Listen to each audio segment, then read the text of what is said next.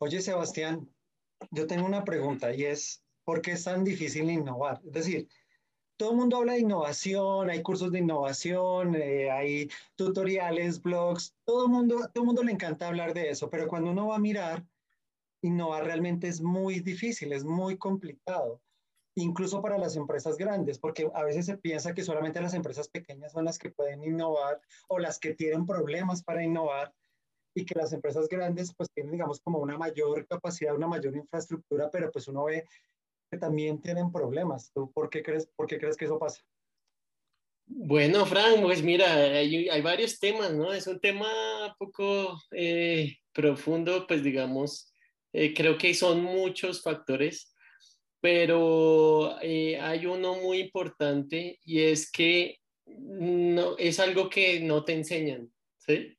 Muchas veces desde, desde tu crianza, y es porque tú debes hallar muy claramente un problema y eh, hipótesis científico, método científico para poder hallar ese problema, ¿sí? Y muchas veces tú ni sabes qué es método científico, ¿sí? Entonces yo creo que a todos nos pasa, ¿no? Pues hay, hay, hay personas obviamente que sí lo conocen, pero nunca lo han aplicado para hallar ni un problema, ni para innovación, sino piensan que es algo científico solamente, pero es algo como inherente del ser humano desde su crianza, el tema de experimentar, crear hipótesis, todo, nosotros todo lo, todo, todo lo hacemos así y aprendemos mucho así, pero no lo aplicamos cuando vamos a decir como innovación.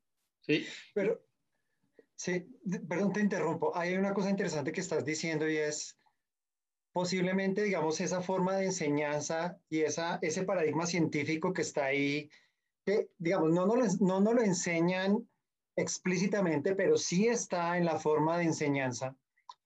Es una, una, una enseñanza que nos lleva, es más, a comprender un problema, a entender por qué el problema surge y de alguna manera a no crear problemas.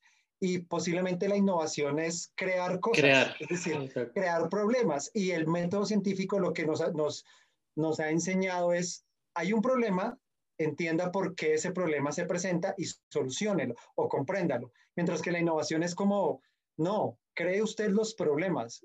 Eso me parece interesante. No sé si, si me estoy desviando mucho ahí del... De la no, no, no, pues eh, es muy interesante lo que estás eh, diciendo, eh, porque mira que muchas veces lo que, lo que le dicen es, innove, entonces haga lluvia de ideas. ¿sí? Y eso es como lo primero que hace todo el mundo, ¿no? vamos a innovar, vamos a hacer lluvia de ideas, nos reunimos y tal, pero de verdad, como que la gente no, no sabe por qué está haciendo esa lluvia de ideas. Primero no ha hallado como el problema que va a resolver como esa idea. Entonces creo que es hacer lluvia de problemas, ¿no? ¿No te parece? Sí, y además que yo creo que también hay como una, ¿cómo decirlo? Como cierta confusión en los conceptos porque una cosa es ser creativo y otra cosa es ser innovador. Y, muchas veces la gente cree que cuando uno está innovando o que cuando están siendo creativos están innovando y no necesariamente. Es decir, yo puedo ser creativo, puedo generar cosas nuevas, diferentes, imaginar mundos maravillosos, pero no necesariamente estoy innovando. Es decir, yo me puedo, yo puedo crear lo mismo o algo similar que otras personas han creado, pero no necesariamente quiere decir que esté innovando. Te pongo un ejemplo. Yo puedo crear una empresa. Si tú piensas en la raíz de la palabra, creatividad y crear, pues uno podría decir, estoy creando algo nuevo. Sí, estoy creando una empresa, pero no necesariamente estás innovando con esa empresa. Sí, puedes hacer, estás, copiando a tu competencia y, y, de pronto tú dices, no, ¿cuál es mi innovación? No, eh, precio, precio más barato. Eh, es lo típico, como vamos a competir, mi propuesta de valor es cuál? Precio. Entonces yo vendo más barato y compito y, y, no, y entonces la gente piensa que está innovando ahí, ¿cierto? Te la, te la hago más completa, calidad y precio. Es, es, muy, chistoso, ¿no? Porque las, las, las, empresas o las pequeñas empresas cuando están arrancando siempre dicen, ¿cuál es tu diferencial? No, vamos a ofrecer mejores precios con mayor calidad. Y eso... Eso pues, es inherente, pues, inherente a, lo que debería ser el producto y servicio. ¿sí? Sí, lo que pasa es que yo creo que nos han vendido la idea de que, de que las dos cosas riñen, ¿no? De que la calidad riñe con el precio. Yo no, yo no pienso eso, pero tampoco creo que tú puedas de un momento a otro ofrecerle al cliente las dos cosas al mismo tiempo. Es decir, como que tú puedas decirle al cliente, no, yo te ofrezco el producto de la mejor calidad con el mejor precio. Sí, yo no, creo que eso sea sostenible. Eh, es, es, muy difícil. Pues tal vez en algún escenario es posible, pero es muy difícil. Eh, ahora, hay otra cosa que me parece en el tema de innovación muy importante y es, yo creo que eh, por eso mismo que no, no tenemos tan impregnados en otros, por ejemplo, esta cultura nuestra, ¿sí? De, de colombianos, que no somos, si tú ves, no es una cultura de científicos, ¿sí? Eh, no es una cultura de experimentación eh, y como que no tenemos muy arraigado eso y no es tema de talento, o sea, talento aquí hay infinito, tú sabes, pero no hay como esa, esa ese procedimiento que tú puedas... Ese eh, contexto, ¿no? Este contexto, exacto, para poder hallar alguna, algo innovador mediante una metodología. Yo, tengo un chiste mm. y, yo, yo, yo a veces a mis estudiantes les preguntaba, ¿qué hubiera pasado si Steve Jobs hubiera nacido en Colombia? Hubiera sido el duro de Unilago.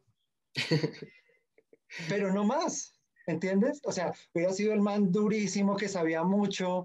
Que el vendedor estrella.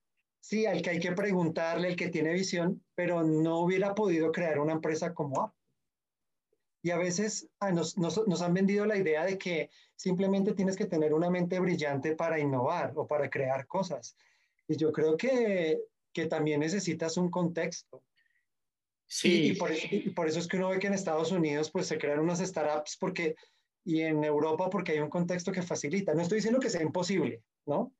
Sí, eh, pues mira, había, hay un, un, pues ciertos puntos que ponen como para la receta de la innovación. Entonces hay uno que dice, precisamente de lo que estás hablando, el primero, crear una propuesta de valor clara. ¿sí? Segundo, un capital social, que es lo que tú estás diciendo, que haya un contexto, que haya unas conexiones, un networking ideal, ¿sí? Para que tú puedas eh, generar esa innovación. Y tercero, que tengas cierto eh, capital o cierta planeación financiera para llegar allá. ¿sí?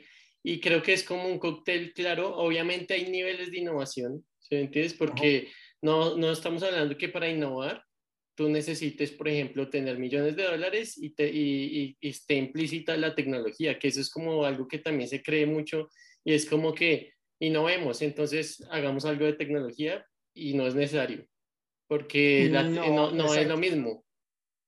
Esa, esa, esa, es una buena pregunta a resolver en el próximo video y es si innovar implica tecnología, por ejemplo. exacto, exacto. Pero, pero mira, te pongo un, un, caso bien particular. Es, por ejemplo, las maletas con rueditas que les pusieron.